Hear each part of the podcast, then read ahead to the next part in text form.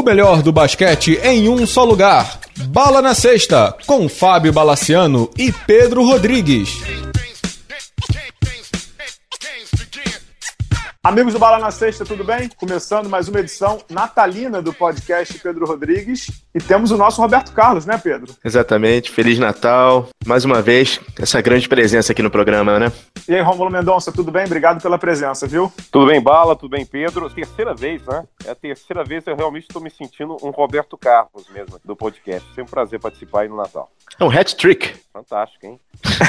Bom, a cada ano, coisas melhores, novidades. Então, dá sorte também participar do podcast. Então, tá ótimo. Que beleza. Então, vamos fazer aquela famosa retrospectiva com você, Rômulo. Falar um pouco do, do que vem por aí também, porque, como a gente estava comentando, você ainda não sabe o jogo que você vai narrar, mas você participa da rodada natalina da ESPN, que vai gerar brigas homéricas em todas as famílias brasileiras, né?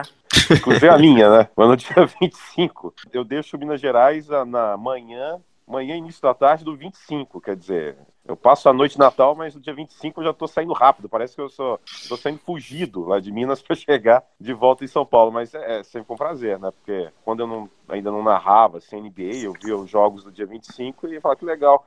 Eu sei que é um, é um esforço deixar família, casa para fazer um jogo nesse dia, mas é algo tão especial que eu não ia nem, nem um pouco reclamar se vivesse esse tipo de situação. Então eu vivo agora e não reclamo não é um esforço, mas vale a pena. Esse ano a ESPN transmite os cinco jogos do Natal, né? Então começa com Knicks e Sixers, né? Começa três da tarde, se não me engano. Três da tarde, né? Três da tarde. Knicks e Sixers, depois tem um jogo mais ou menos ali, Golden State e Cleveland, que é às seis. E depois é seis, é, oito e meia e tal. Aí vem Boston e Wizards, OKC e Houston, né? O MVP Westbrook contra o provável MVP o Harden. E no último jogo, Lakers e Minnesota. Eu, eu falei em casa que tem que tem dois jogos que é pra sair na porrada, né? Que é o Golden State Cleveland e o do OKC com o Houston também é jogo para brigar em casa, né, Pedro? Algum desses a gente vai arrumar pra confusão, não vai? Cara, eu acho que se tiver que priorizar é o Cavs e Warriors mesmo, né? Mas vai, vai, vai ter confusão. Só um parênteses, né? É a volta do Lakers pro, pro jogo de Natal, né? É a volta do Lakers e não sei se vocês sabiam dessa, é, vou até escrever no blog. É o primeiro jogo de Natal em Boston. O Boston já jogou, se não me engano, 20 jogos de Natal, mas é o primeiro em Boston. E ver o Boston também atualmente é bem legal de acompanhar, né? Então, incluiria também aqui, além do Golden State Cleveland, também o Boston e ver o Houston também, né? Que tá jogando o Houston. Acho que é, cada jogo tem uma atração especial. E ainda para começar, jogo no Garden, né, em Nova York. Com Embidão. É, então tá ótimo. É uma rodada quíntupla sensacional na ESPN. Alguns detalhes dessa rodada. No momento em que a gente grava, o Houston ainda não perdeu com Chris Paul e James Harden jogando juntos. O John Wall volta, né? O John Wall voltou nessa quarta-feira, voltou para o Washington, então vai ter o duelo John Wall contra o Kyrie Irving, que é um baita de um duelo. Tem o Embiid jogando no Garden e o Porzingis também tá jogando pra cacete. E o último jogo da noite, como o Pedro falou, a volta do Lakers para os jogos de Natal, muito por conta do Lonzo Ball, contra o Minnesota, que joga um jogo de Natal depois de 715 anos, Pedro. Não, acho que ele jogou ano passado, cara, consecutivo. É acho Não, que é a primeira, eu até primeira vez. Eu... É, é consecutivo. Ah, é, é. Narrei o, o, Golden State Cleveland e narrei, se não me engano, Oklahoma e Minnesota. É verdade, ano passado foi mesmo, teve isso mesmo.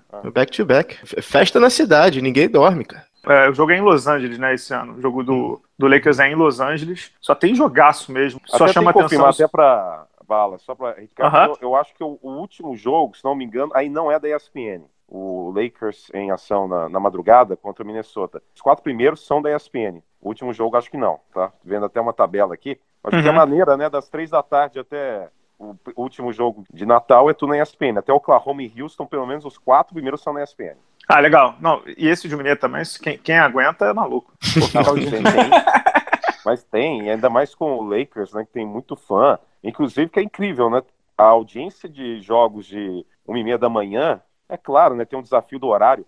Mas quando joga, por exemplo, os Lakers, é uma audiência bem legal. Uma audiência muitas vezes até comparável com, com um jogo assim das 10 da noite. Não, que loucura. O Lakers enquadra a audiência sempre legal. Que loucura, que loucura. É, é, é, o efeito Lonzo Ball, né? Também. Muita gente quer ver o cara. Né? Também. E, e, o fato de ser os Lakers, né? Que é um dos mais tradicionais, então.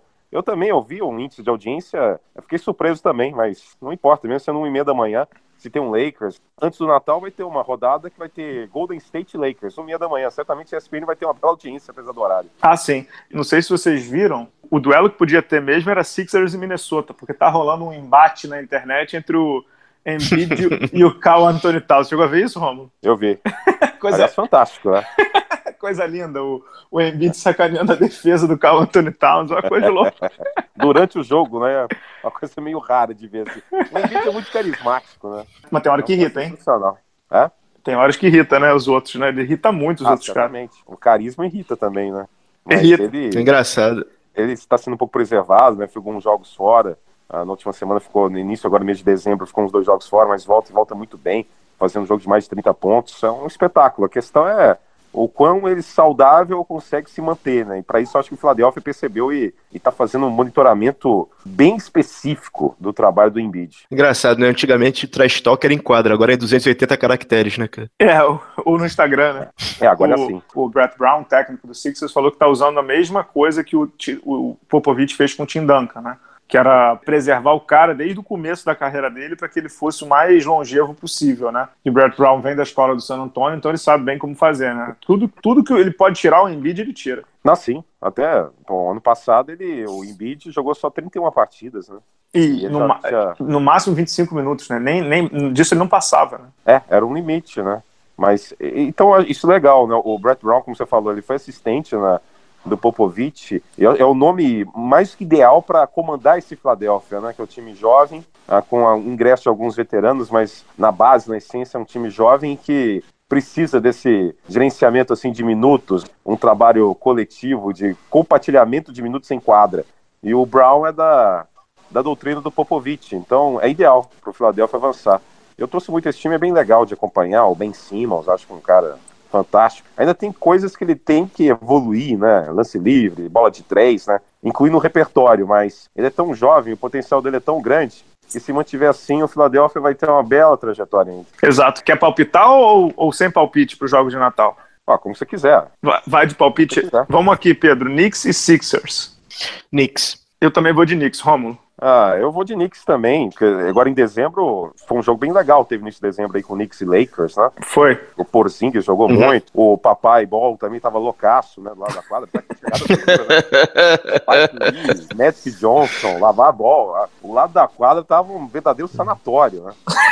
Então, pelo eu- mas eu espero que seja um jogo bem legal, os Knicks são um time ah, que tem alguns talentos, assim, interessantes, né, não como coletivo, mas individuais, então vou, vou apostar no Knicks, mas o Philadelphia nunca pode ser descartado também, não. O jogo seguinte, que é o jogaço, né? Que é Golden State e Cleveland. A dúvida é se o Stephen Curry entra nesse jogo, né? Até o momento ele tá listado como fora, mas o período de duas a três semanas chega exatamente no Natal. É. Eu tendo aí de Warriors, mas o que o LeBron tá jogando, eu vou cravar o Cleveland nessa. Ó, mesmo na Califórnia, né, porque Mesmo na Califórnia, A ousado. é Palpite a ousadia. indicar- é, então, a tendência é indicar, numa situação assim de temporada regular, o time tá jogando em casa, né? No ano É. passado, o Cleveland venceu. Em Cleveland, né? Com o, o Kyrie Irving teve uma sequência sensacional naquele jogo. Foi aqui, é, final espetacular. né? Fantástico, um jogaço no, no último, no 25 do ano passado, de dezembro. Agora, bom, um jogo em Oakland, então, e é o Golden State, então, apesar de ter o papai Lebrão pela frente, né, e como eu já falei, Lebrão, ladrão, roubou meu coração, mas nesse caso aí, eu vou, eu vou apostar no, no Golden State, mas que seja um grande jogo. Pedro? Eu vou de Warriors, mas eu tenho uma outra previsão. Eu acho que estreia o Isaiah Thomas nesse jogo. Opa, Será? Ele tá próximo.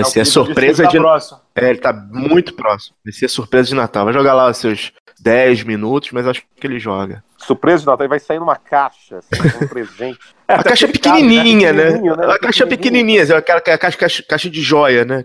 É, então, saiu a Isaiah, saiu o capeta em forma de guri no meio da quadra, da Oracle Arena. Pô, seria sensacional essa novidade aí. Mas se não for pro Natal, pelo menos em janeiro, né? Porque no início falavam que ele só jogava em fevereiro. Se antecipar já pra Uhum. janeiro, já vai estar valendo. né? Acho que sim. Depois a gente tem Boston e Wizards. Acho que todo mundo aqui vai de Boston, né? É bosta. Não, não é Boston. Aqui não tem muita dúvida. Depois tem OKC e Houston em Oklahoma, mas eu vou de Houston. Eu também vou de Houston, ainda mais. Acho que o James Harden jogando contra o Oklahoma ainda tem um ingrediente a mais pra, pra sanha dele de ter um grande desempenho. Então, vou de James Harden, vou de Houston. Lei do ex. Tem, a lei do ex. Eu já vou discordar dos senhores. Eu acho que o OKC, apesar de estar tá decepcionando essa temporada, alguns jogos-chave ele tem ganho. Aposto que o OKC leva esse jogo, cara. Pedro Rodrigues ousado. Lakers, e, Lakers e Esse Minnesota. Oklahoma é um time difícil de apostar, né? É um time que não. Qualquer aposta do É, paga tá mais. Paga mais, paga mais. É. O Oklahoma, que no momento em que a gente grava, tá entrando na zona de classificação do Oeste, mas pelo visto o- o vai ficar ali, tá rateando demais ainda o Oklahoma, meu Deus do céu. É, e o último jogo da rodada é Lakers e Minnesota em Los Angeles, mas eu vou de Minnesota. Acho que o, o Lakers é um time muita informação, né? Eles cometem erros bizarros. E o Minnesota já é um time mais formado, embora para mim também seja é um time que oscila demais, né? Essa semana mesmo eles perderam o jogo contra o Sixers, que a gente comentou há pouco, mas eu vou de Minnesota. É, eu vou de LA, é jogo em casa, o Papai Ball certamente vai chegar com presente de Natal. né? O filhinho vai estar muito feliz com isso, né, toda a família. Então, mas é isso. O Minnesota, como você citou, é um time também de estabilidade. Né? Teve adição de jogadores experientes, mas uh, o núcleo jovem segue em evolução, mas é um time instável. Como o Lakers é instável. Então, instabilidade por instabilidade, eu vou no tradicional clichê da camisa atuando em casa. Então, eu vou de Lakers. Ah, Minnesota, não tem como. Com papai ball e tudo, mas vai dar Minnesota. Agora, uma pergunta maldosa, Pedro Rodrigues. Vou deixar, vou deixar o Rômulo fora dessa. O Rômulo citou os presentes do Papai Ball. Esses presentes que o Papai Ball vai levar para o ginásio são comprados ou, sei lá, saqueados? São da China, né? Made in China. Né? Então, tem uns óculos que ele trouxe, né, cara? tem uns óculos. É, Louis Vuitton, é Louis Vuitton? Ralph Lauren, sei lá o que, que, que, é isso. que que é isso, malandragem? Botou os meninos lá na Lituânia, né, cara? Os é, filhos dele, né? É, pois é. Mas você tinha cantado essa pedra aqui, não tinha também? Eu tinha Eu errei o país só. Eu, eu tinha falado Austrália. Lituânia, olha. É, coragem, cara. aprender a jogar bola. Então falamos da rodada de Natal.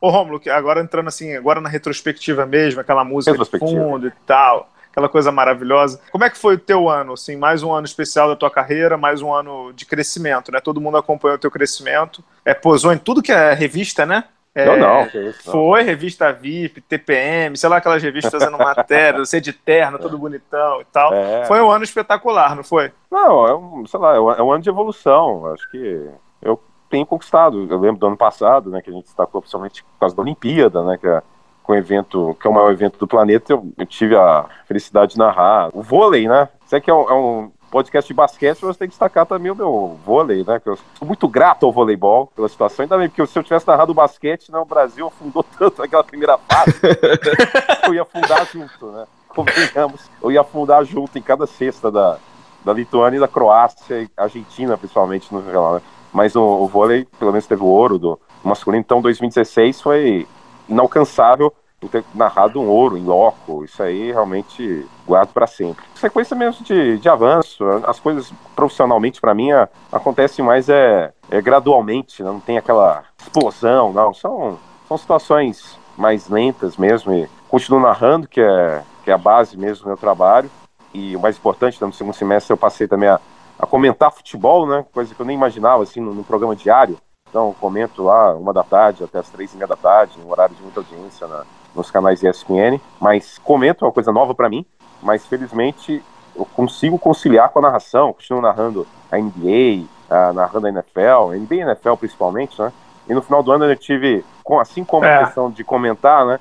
É, que eu também, sinceramente, não me imaginava fazendo, e agora faz parte de uma rotina, e uma rotina que, que felizmente eu consegui conciliar com a minha base de trabalho, que é narração. Aí no final do ano ainda apresentei o Bola de Prata, né? Que era outra coisa também que eu não esperava nunca que tivesse oportunidade, então me deram a oportunidade e acho que eu não estraguei tudo, não. Foi bem emocionante participar do, do Bola de Prata, lá com uma homenagem a jogadores da seleção de 82, né? Junto à, premiação de 2017. Então foi uma situação assim, bem singular, né? Eu, do nada, eu tô no palco, eu chamo o Paulo Roberto Falcão e o Falcão aparece. Uhum. O Júnior, né? O Júnior aparece, eu chamo o Edra Aleixo, a todos os destaques mesmo da seleção de 82. Então foi uma situação meio surreal na medida que eu não esperava, acontece e infelizmente eu faço um bom trabalho, principalmente para nessa situação específica que eu nunca tinha feito isso, né? Em TV, esse tipo de apresentação foi algo inédito mesmo para mim, né, profissionalmente. Então, toda a questão que eu tive algum, de algum lapso, tudo foi natural de ter sido a primeira vez, mas no geral a impressão foi ótima e, e eu sobrevivi. Então, foi um ano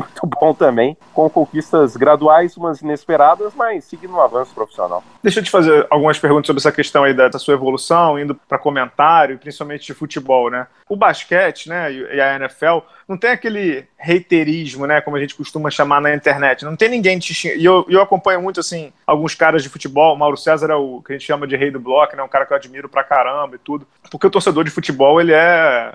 Eu ia usar a palavra passional, mas já passou um pouquinho, né? Mal educado mesmo e tal. Você fazia e faz muito NFL e NBA e não devia conviver com tantos torcedores mal educados. Você, desde que passou a comentar futebol, percebeu que as pessoas chegavam para você de modo diferente? Ou seja, esses torcedores de futebol chegavam com uma maneira mal educada e tal, ou ainda não chegou no nível Mauro César? Não, acho que não, o Mauro César é um grande comentarista. Eu, eu não me vejo assim como, até com o restante dos componentes do programa que eu participo, né, que é o Bate-Bola Debate, uhum. eu não sou um comentarista de futebol com obrição a, há muito tempo. Né? Eu sou alguém que acompanha futebol, mas tem como base narração. Ainda mais nos últimos anos aí, é, trabalhando na ESPN fazendo mais os esportes americanos, na Olimpíada fazendo vôlei, acabo naturalmente eu me aprofundando mais nisso do que no próprio futebol. Então, o desafio que eu tive inicial ainda tenho, mas acho que eu estou conseguindo lidar bem, foi que nos últimos anos eu não estava com um acompanhamento tão aprofundado como o pessoal que acompanha isso há um bom tempo.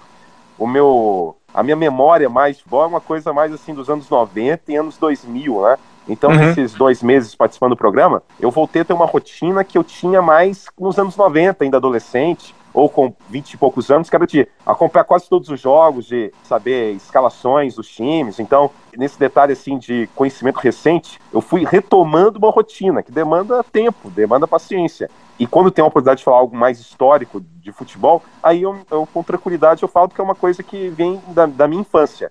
E essa situação, sim, que eu também eu faço questão de, de ver, acompanhar e dar uma opinião. Quando não tenho opinião, também não tenho opinião. Mas se eu tenho uma opinião, eu sinceramente eu não eu não tenho muito pudor em dar essa opinião. Então, é, é, nos últimos meses aí, acho que eu já fui, de alguma forma específica, xingado por cada torcedor do grande clube brasileiro. Basicamente porque eu não. que eu falei alguma coisa que não concordou, né? Aquela coisa da intolerância mesmo, da mais extrema irracionalidade. Você não concorda com a pessoa, então, ao invés de tentar argumentar, você já vai e ofende, xinga. Então, eu já, certamente, já fui xingado por palmeirense, por corintiano, por São Paulino, por cruzeirense, até por atleticano, né, por flamenguista, uh, por tricolor, porque em algum momento eu falei alguma coisa que a pessoa discordou. Mas, sinceramente, desde o primeiro momento que me convidaram para isso, eu já imaginei que esse seria um padrão. Então, não é uma coisa que me abala em nenhum momento, nem me afeta. Só está confirmando que era a minha expectativa. Então, saber lidar. Eu, sinceramente, eu, ainda bem eu tenho um bom filtro com relação a esses ataques assim de, de redes sociais, né, que o pessoal ainda hoje enxerga a rede social como uh, uma, um meio para atacar se valendo de um ilusório anonimato, né, que ganha força os covardes se tornam corajosos. Mas eu já estou acostumado com isso e com futebol é simplesmente o que eu esperava mesmo. Então tá, tá valendo. Eu queria saber assim, quando te chamaram para fazer o bola de prata, como é que foi a tua reação? Assim, porque imagino que você, ok, tava comentando lá no, no bate-bola e tal, mas quando te, quem te chamou e como é que foi esse negócio? E segundo, assim, você é um atleticano, quase ninguém sabe. É, imagino que o Éder Aleixo tenha sido um dos seus ídolos de infância, né? Ou, ou minimamente alguém que você admira pra caramba, né? Então, Sim, o Toninho Cerezo como é que... também. Toninho Cerezo. Como é que foi esse convite e o encontro com esses grandes ídolos do Atlético, de uma época que o Atlético tinha um timaço de bola, né? Cerezo, Éder Aleixo... É, tinha muitos jogadores da Copa de 82, Leite, né? Paulo Isidoro. Paulo Isidoro. E antes tem o Reinaldo também, no principal. Mas, é... Não, sim, foi é inesperado porque é algo que eu nunca tinha feito, né? Em TV, esse tipo de apresentação. Quando entraram em contato comigo, né, para uma reunião na, na tarde lá de uma segunda-feira ainda em novembro, eu achei que queriam que eu participasse assim para entregar uma premiação, porque no ano passado, em 2016, o sistema de premiação do Bola de Prata fizeram com duplas, né? Então, uhum. dupla definiam para entregar algum prêmio específico. Então, eu pensei que fosse isso, que fosse uma, uma participação. Mas aí, quando eu cheguei, tava todo mundo lá e era para apresentar o programa, né? Então, que bom. Sei, eu não, não fiquei nem tenso, não. Achei assim, porque como eu já na situação do programa também, do diário, né, do bate-bola, eu também não imaginava né, que, que seria convidado para essa função. Então, meio que eu acho que eu fiquei acostumado a ser convidado para coisas que eu não espero. Como o de Prata foi mais um. E esse, esse, detalhe, eu tive a sorte de ser justamente no ano em que estava rolando essa homenagem ao, ao 82. E não só os jogadores que atuaram pelo Atlético, mas também todos os demais, né? O próprio Júnior, o, o Falcão, né? Foi, é, é algo meio surreal mesmo, né?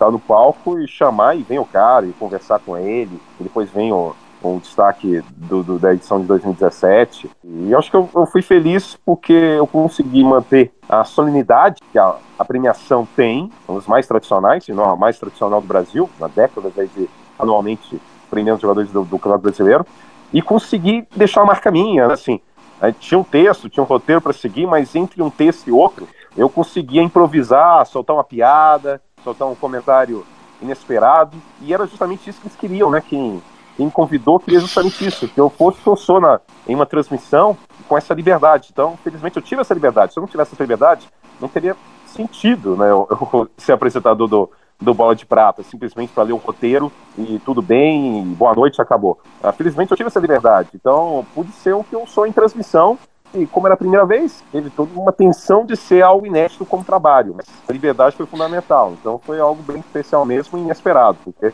como já falei para vocês, a base do meu trabalho é narração. Então, enquanto eu conseguindo conciliar com a narração, tá ótimo. Bom, Romo, queria falar um pouquinho sobre o seu mês de fevereiro, que imagino que deva ter sido de todos esses fatos históricos, fevereiro tenha sido um dos mais atribulados, porque tiveram dois eventos cataclísmicos, né? Primeiro foi uma homenagem ao Oscar, fez uma cobertura extensiva com ele lá para o Celebrity Game em Nova Orleans, e segundo o Super Bowl. Queria conversar primeiro sobre como é que foi narrar aquele jogo do Oscar, ó, o velhinho, vai lá e ainda faz as, as cestas dele, naquele. Pô, foi, foi emocionante aquilo, né, cara? Não, legal, assim, na medida que era algo também, outra coisa inesperada, né? Que eu nunca imaginei uhum. que eu, por questões né, de tempo, né? e décadas, eu nunca imaginei que eu teria a oportunidade de narrar uma cesta do Oscar. Independentemente da, da situação, era uma homenagem, né? Ele foi um grande jogador, de muito destaque assim, na Europa, não jogou na NBA ah, devido às circunstâncias do momento, né? Não só a questão do impedimento de um jogador que atuava naquela época na NBA defender seleção, mas também questões que são naturais, é, financeiras. Né? Na, na Europa ele já tinha um status que, se você analisar friamente, não valia tanto assim, a pena né, deixar o que já estava sendo construído de uma forma bem sólida e buscar algo num, num, cenário que já era o melhor do mundo, mas era um cenário ainda com um teor de aventura, né? não era uma coisa nem um quinto do que é atualmente né, globalizada a liga. Né? Não, não havia, né? não havia uma interação, não havia um intercâmbio realmente significativo lá em 1984. Então, Acho que com todo o contexto, fazia sentido o Oscar ter jogado mesmo na Europa e não ter jogado na NBA, repetindo, independentemente dessa situação do impedimento de seleção, mesmo pela situação. Então, como ele foi um grande destaque no, no basquetebol europeu, essa revisita né, ao passado, essa possibilidade de homenagem, ele jogar um evento dentro né, do final de Semana das Estrelas, foi algo muito especial, foi muito especial realmente narrar. E na, na transmissão até brinquei essa uma irritação, na verdade, com o fundo de diversão mesmo, de brincadeira, né, que como era uma festa, nessa festa é um evento americano, né, feito para americanos, então não havia, evidentemente, né, na, na cabeça de quem estava lá, entre aspas, comando de cada equipe, uh, fazer como obsessão homenagem ao Oscar Schmidt. Era um evento americano. Então, uma das apresentadoras que é da, de um dos Sport Centers, não Sport Center não, tinha um programa da ESPN, era uma das comandadas, era que comandava, entre aspas, o time do, do Oscar. E não colocava ele em quadro de jeito nenhum, né? Até acho que o Oscar deve ter ficado irritado, sinceramente irritado, né, com a situação, porque... Não, ficou, né? Ele falou... minutos. Então, ele teve pouquíssimos minutos. Uhum. E o, o grande uh, destaque né, para fazer uma análise de performance do Oscar, sempre, né, entre aspas, no contexto da situação, foi que nesses poucos minutos ele teve dois arremessos e os dois. Né? Então, foi, foi um 100% muito valioso dele, porque ele foi Ironicamente, o Oscar, nesse momento de homenagem, mas homenagem assim para o nosso sentimento brasileiro, porque ele estava num evento americano que não encarava como homenagem a ele, era só mais um evento americano. Isso, acho que essa diferença criou um desafio para ele, que era um cara que né, foi extremamente competitivo na carreira. Então criou-se esse desafio singular. Ele estava num evento sendo homenageado, mas na verdade, às vezes, não estava sendo homenageado. E diante disso, ele teve que ser algo que ele nunca foi na carreira profissional dele. Ele teve que ser minimalista. Porque na carreira profissional, 500 mil arremessos, né, um aproveitamento extraordinário. Mas era um bombardeio. E nesse evento, ele com a vontade de mostrar algo, né, depois de um longo tempo uh, já de aposentadoria, ele teve que ser minimalista, ele teve que aproveitar aquela migalha que foi oferecida a ele. E, incrivelmente, nos dois arremessos ele converteu. Então, o Oscar, pela primeira vez minimalista, também marcou uh, uma noite especial também, acho, na trajetória dele, mesmo depois de um longo tempo de aposentadoria. E eu fico muito feliz de ter participado disso, narrando as duas cestas dele algo que eu não imaginava. Quando eu comecei a narrar quando eu comecei a acompanhar basquete, né? Foi assim, início dos anos 90, eu vi o Oscar e, bom, nunca ia imaginar que 25 anos depois eu estaria narrando algo envolvendo uma homenagem ao Oscar. Os primeiros grandes eventos assim, de basquete que eu, que eu acompanhei quando criança foi a Olimpíada de Barcelona, de 92. E já tinha o Oscar na sua penúltima Olimpíada, né? Vendo aquilo e lembrando daquilo, e exatamente 25 anos depois participando disso, é uma coisa até meio louca de pensar. Né? E a cesta de Chua, né? Cara, ah, o cara é, é muito clássico. bom, né? É. Falando a, em... a, gente, a gente tem as narrações do Rômulo aqui, a gente, a gente pode colocar as narrações do Rômulo das cestas do Oscar, é fácil de achar aí, a gente dá, obviamente, das transmissões da ESPN, a gente bota o, o áudio do, do Romulo agora, é, então, para vocês ouvirem. Oscar Schmidt em quadro, quando pegar a primeira bola, certamente vem um tá míssil. Tá solto, ó, tá solto. Ah, foi. Eita, Oscar já vai pro arremesso e cai! E cai! Impecável, sem hesitação. Uma viagem no túnel do tempo recheado de ufanismo do Brasil. Ele estava naquele cantinho ali, você pensou a mesma coisa que eu. Eu falei, se chegar, ele vai meter. Diretaço! É. Ponto final, é aí. Em 2013, o discurso do Hall da Fama do Oscar Schmidt, um discurso sensacional. Muito legal. Com o Larry Bud. Tá aí todo destaque pro Oscar Schmidt chegar, grande. Quem não viu esse, esse, essa, essa fala... É uma série que chama Blackish e tem apenas 11 anos de idade. Batalha. Vamos passar pro Oscar o Lambisgoia. É, por isso como gosta daquele filme. Também não tentou arremesso, não converteu o, o. Free. Oscar Free. Olha. Não, ele tá em quatro. Passa tá pra ele. Passa pra ele. Aí vai Recebeu isso. Vai, passa. Vai arremessar, é lógico que vai arremessar. E cai! E cai! É claro que cai! Isso aí. Diretaço! Cala a boca dessa técnica! É, é interessante só emendar aí essa essa questão dos Oscar ter jogado na NBA rendeu para mim a maior audiência da história do blog, acreditam? De uma notícia. Eu não vou contar a fonte, que eu não sou maluco, o garoto me mata.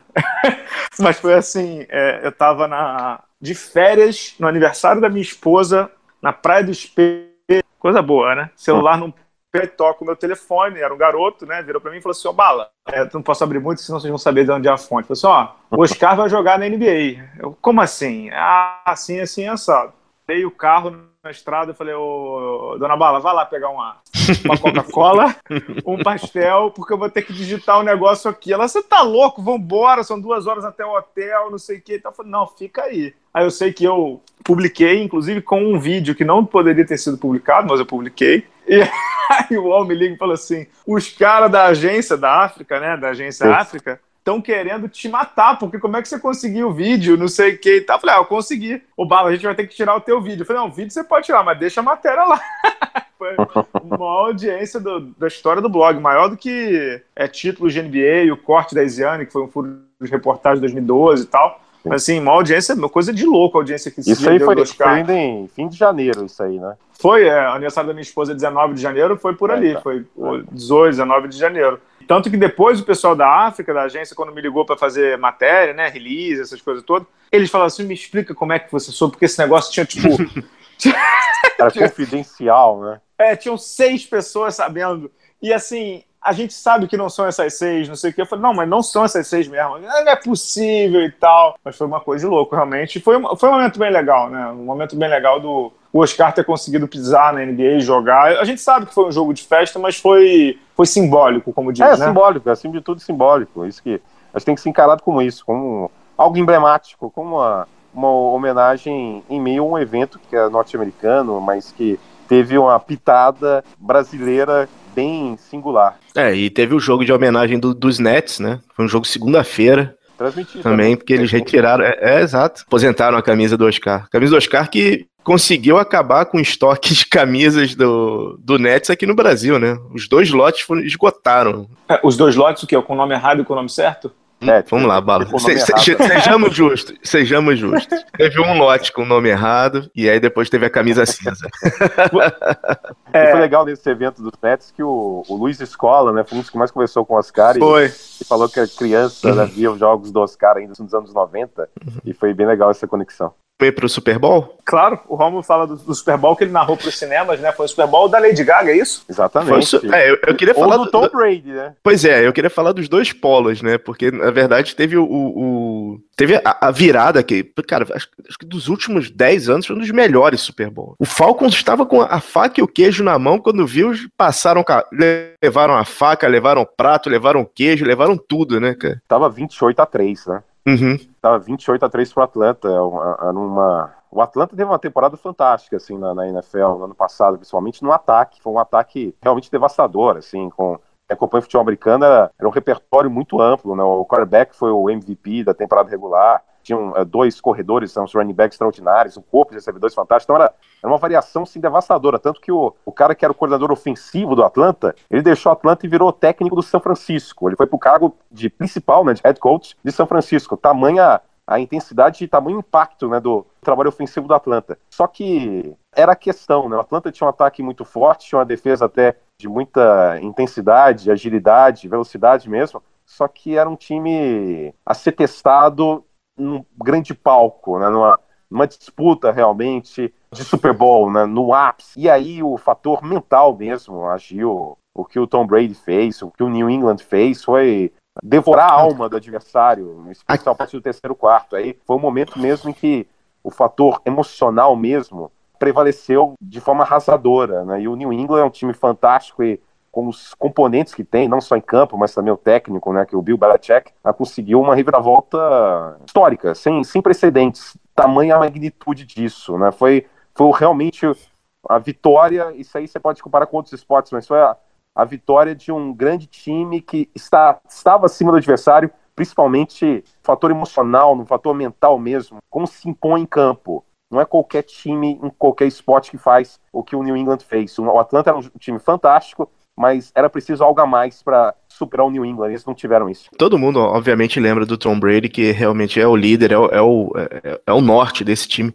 Mas tem, eu esqueci o nome do, do, do Barbudinho, que faz aquela recepção no terceiro quarto. Não, Julian Edelman. Que é isso, cara? Que, que jogada, cara. É um elenco. Inclusive, infelizmente, para essa temporada de 2017, Uhum. o Edelman não tá, né? ele machucou. Uhum, uhum. tá fora da temporada, mas ah, é uma equipe incrível, né? É é uma equipe assustadora, né? O que o New England O Patriots fez, é o, é o Spurs, né, da NFL, ou o contrário, né? Eles têm uma dinastia de 20 anos aí já, né? É, de, o, com o Tom Brady, né, são, são cinco títulos. O interessante é que o, antes da era, né, Tom Brady e Bill Belichick, né, o técnico, o New England não tinha essa força de conquistas. As conquistas vieram justamente no novo século, no novo milênio, com esses nomes, com esses personagens. Se você analisar o que aconteceu também agora em 2017, é um grandíssimo candidato também a um, a um bicampeonato, né? Que é o último time que foi bicampeão de forma consecutiva foi justamente o New England há uma década. Desde então não tem na NFL ah, campeões consecutivos. E essa temporada está tão equilibrada e também essa agora de 2017 está sendo marcada por tantas contusões. Todo ano tem contusão, mas esse ano o diferencial é que tem mais contusão de protagonista. Como o cara do Eagles, né? O quarterback. O né? quarterback. Exatamente, no início agora de dezembro, o Carson Wentz, né, que é, é um segundanista, é muito jovem, mas estava jogando demais, teve uma contusão no joelho, está fora do, do restante da temporada. E outros personagens. Agora também no final, agora de 2017, tem a volta do, do Aaron Rodgers, né, que tinha fratura de clavícula e volta também para tentar uma redenção também, que pode ser algo bem épico aí para janeiro. E o New England segue forte também com um grande candidato. A temporada de 2017 está tendo esse fator de imprevisibilidade maior pelo número de contusões de protagonistas, que deixam qualquer previsão totalmente inviável. Mas do, na temporada passada, a temporada foi do Atlanta como time devastador ofensivamente, mas o New England como o time, né? Como um time para ser lembrado para a história. O Atlanta foi lem é lembrado para aquela temporada. O New England é para ser lembrado eternamente. Que frase de lápide, hein, ô Rômulo? Pois é, né? Bonito, né? Bonito. É. Tô lendo muito Clarice Lispector, né? Lendo muito Cecília. Meirelles, né? Estou aplicando em esportes. Olha só que modelo maravilhoso. Ô, ô, ô, ô Romulo, antes da gente, da gente passar pro, pro destaque e tal e, e seguir o- com a rota do programa, tem uma imagem também nesse, nesse Super Bowl que é da Gisele Bündchen loucaça, né? Ah, mas ela tá sempre louca, né? Felizmente para ela, dessa vez aí foi com felicidade, né? Porque você tá falando que o celular, caiu o celular, tá É? Uhum. Mas ela, ela, é, ela é bem ativa mesmo nisso, né? No, no positivo e no negativo. Porque já teve Super Bowl que o New England perdeu. Que ela cornetou Ah. os caras, né? pro New York Giants que ela cornetou os caras. Falou, não, o meu marido não pode lançar e receber a bola ao mesmo tempo. Então ela, ela é bem intensa. Então, no, no, na vitória e na derrota. Já é uma personagem. Inclusive, eu estava falando disso que agora em 2017 comecei a, a comentar também futebol. Eu estou me especializando em acompanhar redes sociais de esposas, mães e amantes de jogadores de futebol.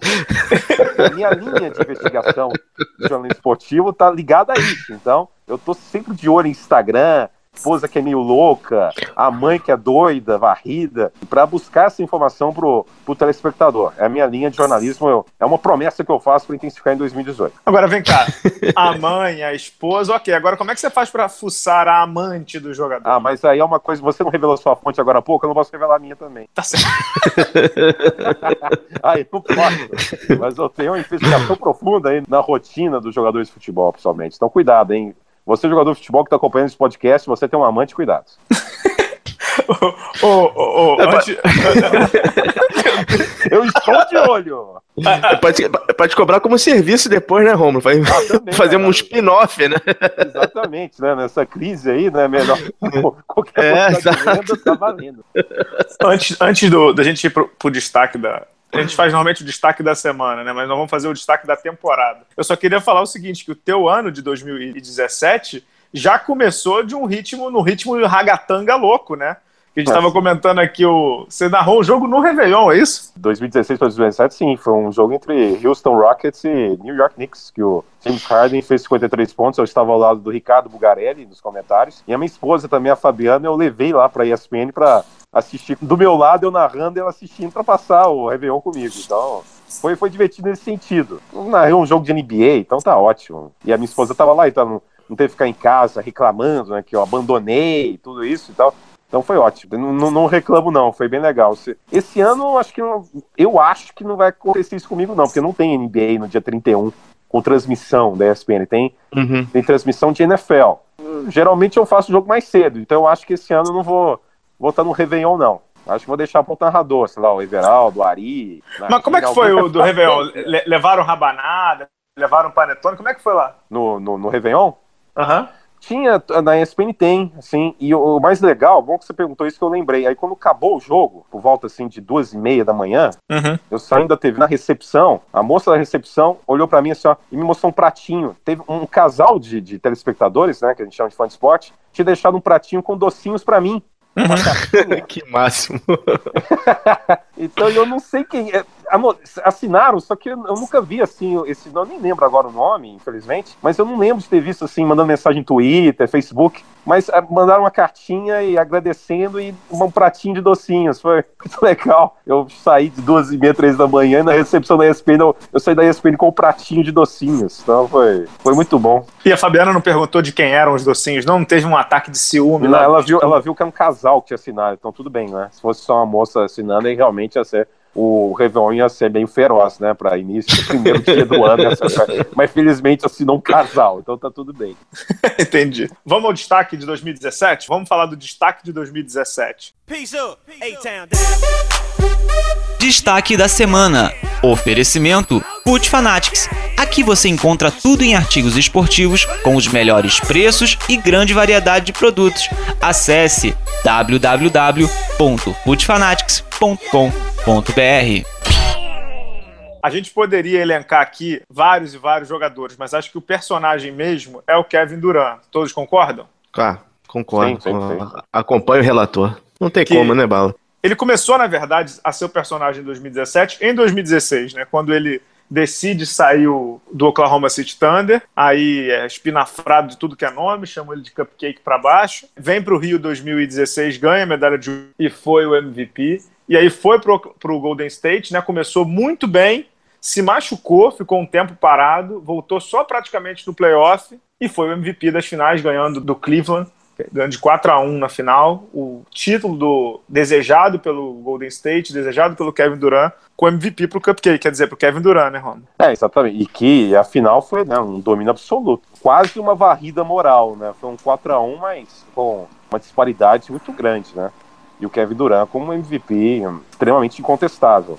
Não só no ataque, mas também, né, que a gente tem Uhum. percebido do Kevin Durant na, agora na fase Golden State e mantendo também nesse restante do segundo semestre de 2017, também defensivamente, né, como ele se tornou muito mais incisivo né, defensivamente, com uh, tocos, com, com rebotes e tal. É um jogador sensacional. Ele se transformou, como eu gosto de falar, num verdadeiro Doberman alado. Golden State, o, o Draymond Green, né, certamente como até como um mentor, talvez de uma do Kevin Durant no quesito maior intensidade defensiva, né?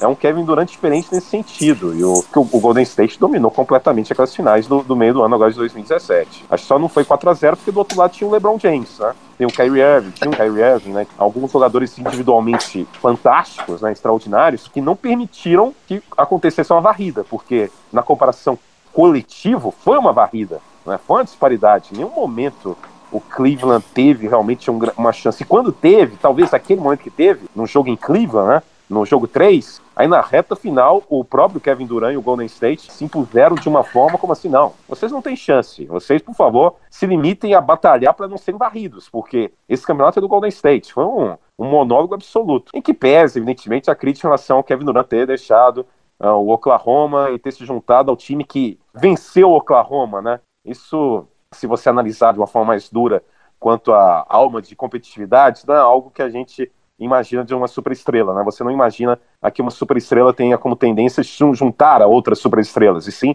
aqui se manter no time para finalmente vencer a outra superestrela. É uma questão que eu sempre vou ter um, um porém em relação a essa postura do Kevin Durant. Mas como jogador em quadra, ele está cada vez melhor, está cada vez mais dominante. Então, analisando especificamente esse quesito de quadra, é um jogador incontestável. A postura dele pode ser uma postura que a gente critica em relação a ao que a gente espera de competitividade numa superestrela que sempre quer vencer o adversário, não se juntar a um dos seus adversários. É, e o Duran, além de conseguir vencer a, a NBA e a torcida, ele conseguiu vencer dois adversários duríssimos. Zapatula que caiu em cima do joelho dele, e o segundo foi o, o Mike Brown, né? Quando o Steve Kerr ficou fora com um problema nas costas, né? que maldoso, que maldoso. Cara, o, o Padulha, ele ainda ficou umas duas semanas fora por causa do Padulha, né? É. Ele contra o Washington, né?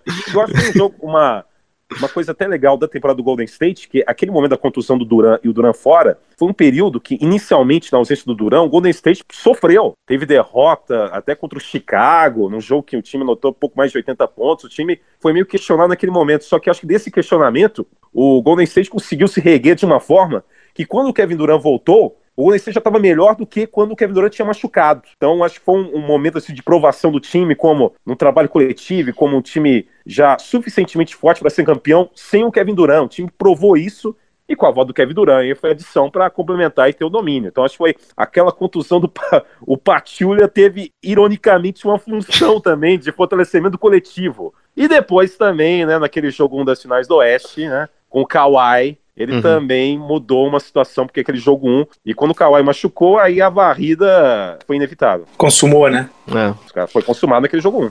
Meu único porém no Duran, assim, a gente já comentou muito da questão dele dentro de quadra e tal, porque realmente é fantástico. Foi impressionante ele, ele ter conseguido ter uma melhora, um jogador que é uma superestrela na NBA, e ele melhorar, ele melhorou defensivamente, melhorou principalmente na questão dos tocos, mas ele tem uma personalidadezinha, meu Deus do céu, hein, cara. Ele é, é, é o que o americano chama de blend, né, cara? Ele é bem. O que, que, é o blend? É, é, o, é o bobão, é isso? Ele, ele é bem assim, baunilha, sabe? Assim, não, não tem declarações interessantes, ele não, não, não tem uma personalidade assim tão, tão interessante como o LeBron tem. O Westbrook, Westbrook também não, não parece ser um cara muito, muito fácil assim de, de contato com a imprensa, mas ele tem uma personalidade assim de estar tá sempre envolvido com comunidade, com, com o pessoal de, de, de, lá em Oklahoma, mas o Duran sempre parece muito alheio às coisas, né? Esse ano ele foi para a Índia lá para fazer uma turnê de foi, feíssimo que ele fez, meu Deus. É, falou uma meia dúzia de bobagens na rede social. O pessoal da Índia não ficou. O pessoal da Índia é realmente muito orgulhoso lá da. da, da... Mas foi ele que falou ah, ou foi o fake do Duran? É, então, teve isso, cara. Ia, ia, ia, chegar no, ia chegar nele. E teve a história do fake, né, Bala? Essa, essa história é, é a cara dessa NBA atual, né, cara? Uma conta Nossa. fake dele mesmo pra ficar comentando é, em rede social. Cara, é muito, é muito feio, né, cara? Não, sim, então, é. quando eu elogiei o Duran, eu elogiei, você viu que mais especificamente ele enquadra, né? Mas como uhum. personagem, realmente falta carisma. Na comparação, falta carisma pro Kevin Durant. E até na, quando tem o choque, né, que já teve já nesse ano também com o Westbrook, é o único momento que ele fica meio irritado, mas também é uma irritação que ele não consegue assim pôr de uma forma tão, né, contundente assim. É falta caríssimo, é uma coisa natural. Mas acho que não só no basquete, vários outros esportes já tivemos assim casos de jogadores que são extraordinários em quadro, em campo, mas que fora de campo né, não, não rende grande entrevista, não rende Uhum. grande declaração. Acho que o Duran é mais um caso disso, é porque como ele é extraordinário, isso fica mais notório. E como é que é o apelido dele? É o Doberman, é isso? Dalber Malado. O, o- o Golden State se tornou um time de Dobermans alados, né? E até o Kevin Durant se tornou isso. Acho que é o grande mérito aí do que é o Golden State, porque no início, quando muita gente se criticava o Golden State, você fala, ah, esse time só manda bola de três, só ataca, mas sinceramente não, né? Olha o trabalho de bloqueios para viabilizar o arremesso e também o trabalho defensivo desse time. Esse time é, só tem dobre malado, é uma coisa louca acompanhar o Golden State. claro. E a gente está falando aqui no final de 2017 com o, o, o nosso bravo Curry, né? O, é o brinquedinho assassino, né? O Curry, que é o brinquedinho assassino, que tá ainda lesionado, mas volta aí daqui a duas ou três semanas com aquele tornozelo dele lá que deu um probleminha, mas volta. E é o grande favorito, né, Romulo? Já fazendo uma, uma previsão para 2018, ele é o grande favorito para ganhar de novo o título da NBA, né? Não sei, diria que a não ser que aconteça uma grande catástrofe, é, é, é o do Golden State, né? Não, segue sendo como grande favorito. Acho que assim, na comparação com a temporada passada, o que a gente vê é é uma evolução do Houston Rockets, principalmente, né? Uhum. O Houston tá melhor, tá melhor mesmo. Eu, sinceramente, não é questão de profeta do acontecido, não, mas porque eu já falei, eu tinha falado isso antes da temporada começar. Eu já não, eu não acreditava na força do Thunder, então posso até estar surpreso, estou surpreso com um desempenho muito, mas muito abaixo até do, do que era esperado, mas não acreditava que se tornasse automaticamente um, um candidato mesmo status de outros times que tentam de alguma forma desafiar o Golden State. Mas para mim a, a grande história do Oeste é, é claro, a manutenção do favoritismo do Golden State, mas também o Houston Rockets, né, que o James Harden segue com temporada de MVP que ele já teve na temporada passada, só não foi porque tinha o Westbrook, né, com a máquina de triple doubles, com o Chris Paul, com o Eric Gordon, né, jogando como titular e muito bem, Capelar, cada vez melhor no garrafão. Acho que o Houston é uma grande história assim, de evolução Ainda acredito que o Golden State vai ser o campeão, mas é legal acompanhar essa evolução do Houston. E no leste é, é Boston e Cleveland, né? Porque o Cleveland tem o LeBron James e o Boston tem um elenco com um comando muito bem executado, né? Mas o Golden State, claro, segue favorito. Pedro? Não te- acho que a única declaração que eu realmente gostaria de que o Duran que ele revelasse a público foi a declaração que ele fez pro DeMarcus Cousins naquela expulsão recentemente. Pelicans, que o Cousins ficou alucinado naquele jogo. E, e lembrando que o Durant que só tinha uma expulsão na carreira até essa temporada, já teve, chegando agora em dezembro, três. O Uhum. Durant tá meio alucinado também, tem isso também, né? Mas nessa temporada até o LeBron foi expulso, né? Que foi a primeira vez na carreira. Anthony Davis também. Também, também. É, a NBA não tem contato, mas expulsão por falar tem, tem ao- a balde, né, cara? Sim. Bala, vamos para as previsões? Já começamos com o campeão da NBA? Vamos para as previsões. Manda aí, você tem a lista para a gente fechar o programa aí, não? Vamos lá. É, MVP? É, James Harden. Acho que essa daí não tem muita dúvida, né? tá sendo James Harden. É que no início eu, eu ficava assim, no início, quando começou a temporada, entre o James Harden e o Kawhi Leonard, mas com a contusão do Kawhi, né, então, e o James Harden mantendo isso é Harden. É, é o Harden, não tem, não tem mistério, não. Alguma, algum palpite pro Super Bowl? Ah, não sei, eu vou, vou ser bem trivial aqui e falar que é New England de novo. Mas eu esperava muito New England e Filadélfia, mas com essa contusão do, do Carson Wentz, né, isso moronou. Uhum. Você não vai pedir para eu dar palpite de Super Bowl, não, né, Pedro? Não, não, não, né, Bala? Não vou fazer isso com você, né, cara? Não, mas assim, é- é- é- eu, costumo dizer, Romulo, que eu me amarro em NFL, assim, vejo quase todos os jogos, assim, que vocês passam lá no domingo, Sim, sim. segunda e tal, mas é porque eu sou, assim, literalmente, não é, não é, eu sou um analfabeto funcional de NFL, porque eu não entendo... Você é um leigo. É, ma- mais do que isso, eu acho que pior do que leigo, porque eu vejo, tento entender, mas não entendo. Entendeu? Então, então, assim, o negócio de, das posições, running back e tal, assim, não entendo nada. Eu vejo que vocês tentam explicar, mas assim, eu ouço uma vez, ah, entendi. Na semana seguinte, pra mim, muda tudo, né? mas enfim, ô, ô, Pedro, alguma previsão mais, não? Campeão de, Não. sei lá, campeão do Mundial Interclubes, não? Já tô brincando. Não, só, lembra, só querer lembrar, sério, eu, eu ouvi essa semana o programa do ano passado que a gente fez das previsões. Por alguma razão, a gente estava apaixonado pelo Malik Monk de Kentucky, hein, cara? Quem diria, hein? a gente tá, né? É, pois é, né? Grande Quem diria, né? né, Grande arremessador. Dá pra pagar o programa? né? Previsão é sempre uma desgraça, né? Vamos, vamos Previsão é confirmar de aqui, né? graça. Outro jogador que a gente estava apaixonado era aquele rapaz de que foi pro Sacramento, o Fox, né? O ESPN. O Deram, o deram Fox, ESPN. Deram Fox. É, deram. Não, mas eu falava também que ele, ESPN. ele é o. Uma marra, ele é né? gostosão. É. Outra marra gigantesca. Isso aí, nossa senhora, não tem nem conversa. Mas assim, para novato do ano na NBA é o Simmons, né? Ah, é o Simmons. Claro, então tá jogando agora é novato do ano. É o Simmons. Agora, aquele Donovan Mitchell joga demais, hein? Que achado do Utah, hein? É, jogava em achado. arrebentando. É, daqueles casos, né? Um cara que não é top 10, mas chega e, e chega chegando, né? Com muita Uhum. personalidade. É um cara muito bom também. Falando só pra, pra fechar mesmo de, de NBA, porque a gente tem que ir. Não sei se vocês já estão sabendo, né? Agora você vai poder falar de Aaron Fox, né, o Rômulo, com tranquilidade, que é o grupo ABC lá da Disney acabou de comprar a Fox. Parte, parte. Parte, né? Parte, É, o Fox, Fox, Fox Sports, a Fox é, News, eu acho que continua com o Murdoch. É, sim. Ah. Acho que é assim, aquelas transmissões regionais, né? Uhum. É, é. Então, exatamente. Uhum. Né, sim, eu vi, eu vi isso. Porque realmente quase todos há um domínio muito grande nas transmissões regionais. Então muda bastante esse cenário mesmo. O Mickey Mouse é dono da NBA, da ABC, Star Wars e da Marvel. Tá ruim não, né? Também os Simpsons, que beleza. É, da Fox, né? É, sim, agora é, exatamente, tá tudo no pacote, né? Então, ótimo. É, pois é. Tá, tá ruim não, né?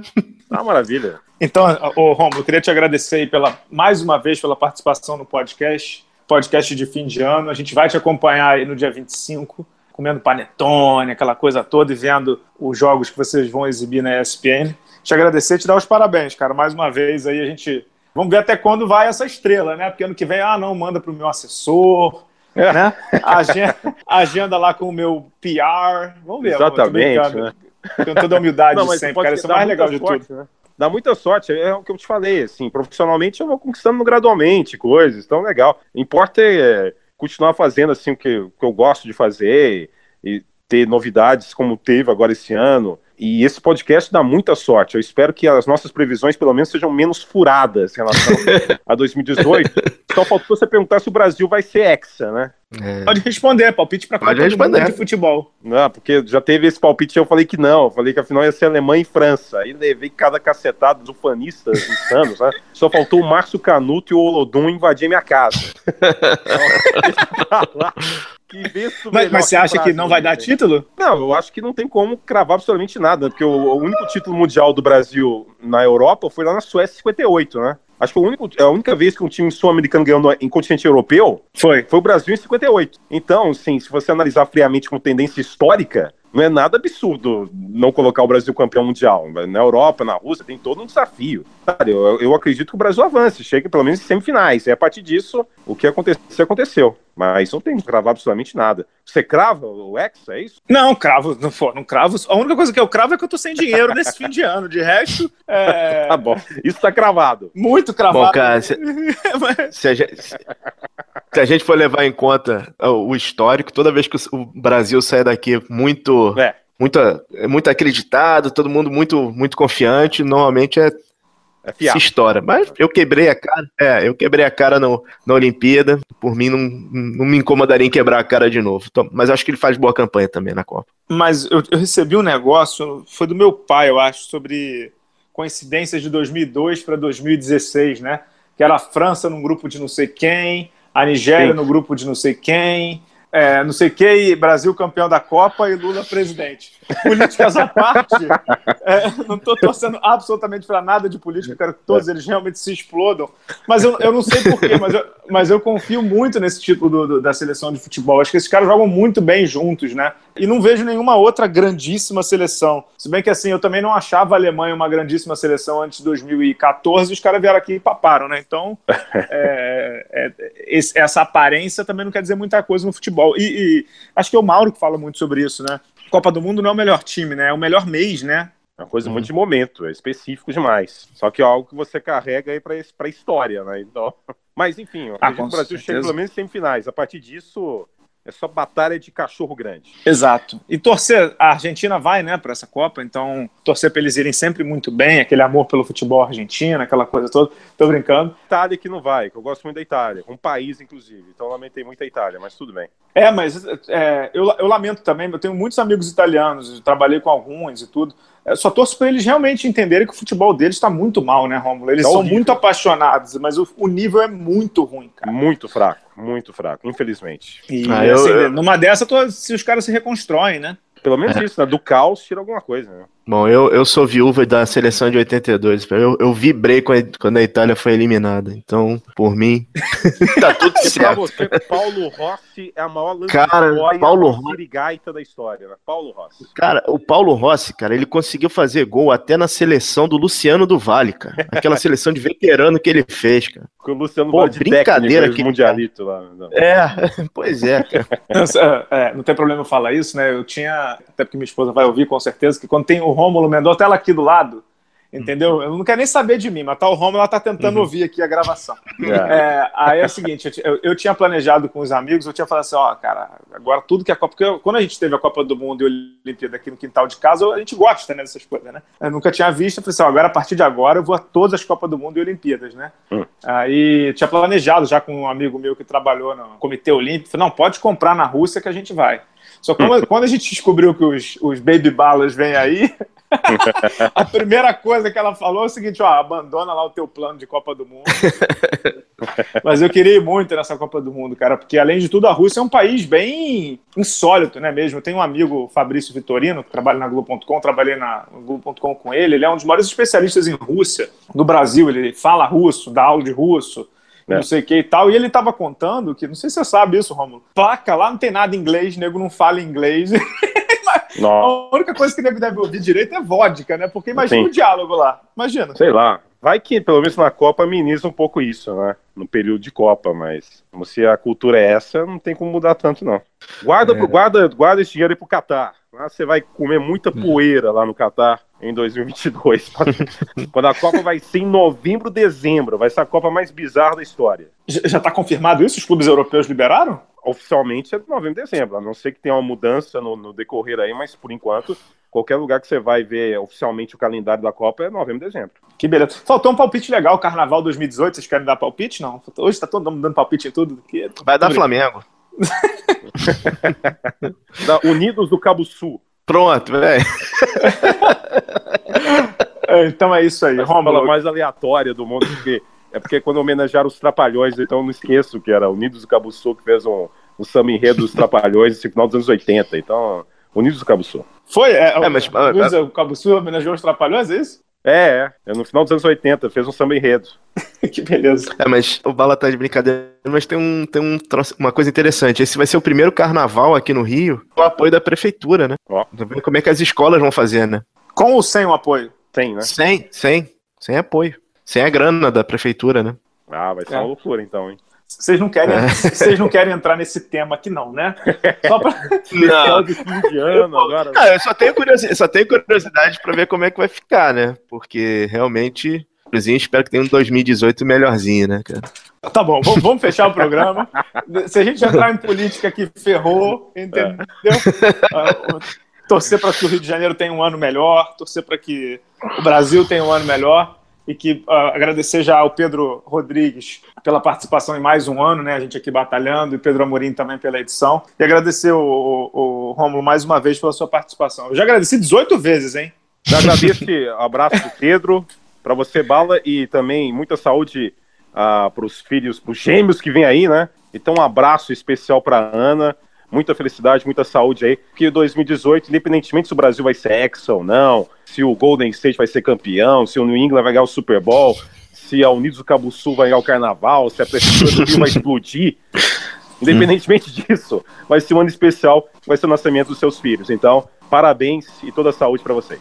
Muito obrigado. A única certeza que eu tenho de 2017 é o seguinte: eu sou audiência, aqueles jogos que você estava falando do Lakers lá de uma e meia da manhã, agora eu sou audiência mais do que a partir de março, eu sou audiência. Oh, oh, garantido, isso aí. Tenho certeza. Eu só peço para quando eu tiver em transmissão disso, você mandar mensagem para eu registrar, tá bom? Pode deixar comigo, eu vou mandar mensagem, eu tô na área e, e vou mandar até fotinho, porque eu comprei já camisetas de NBA para eles, já para eles já estarem bem trajados. Tá, e na, e na NFL, quando você for ver NFL, porque na NFL na transmissão coloca o Instagram, né, com foto, aí manda foto no Instagram, que aí publica na tela, entendeu? Ah, então eu vou fazer o seguinte, já que nós estamos gravando, eu vou, vou contar que eu tô indo para tô indo para os Estados Unidos, né, fazer aquelas compras maravilhosas, não sei o que e tal. E aí, nesse fim de semana, se não me engano, tem Miami, não sei quem lá, ou Tampa, não sei o quê. É que é perto, né? É, aí eu cheguei para as duas donas bala, né? Para minha mãe e para minha esposa. Eu falei, pô, mas vocês não gostariam de ver um jogo lá? Aí eu sempre boto no nome de vocês, né? Aqueles que passam lá com o Rômulo e com o Everaldo e tudo. NBA, eu falei, não, futebol mesmo, porque NBA eu vejo direto, né? Não tem mais. E o jogo que vai ter em Miami no período que eu vou estar lá é Clippers e Miami. Eu não quero ver isso, né? Pô. É terrível. Aí eu falei assim, ó, mas tem um jogo aí, Miami e tal, dá pra gente ver Miami e Dolphins e não sei quem. Quanto tempo demora o jogo? Eu falei, ah, mais ou menos uma hora e meia, duas horas. tá bom. Aí eu, vamos ver se eu consigo. Temos um golpe.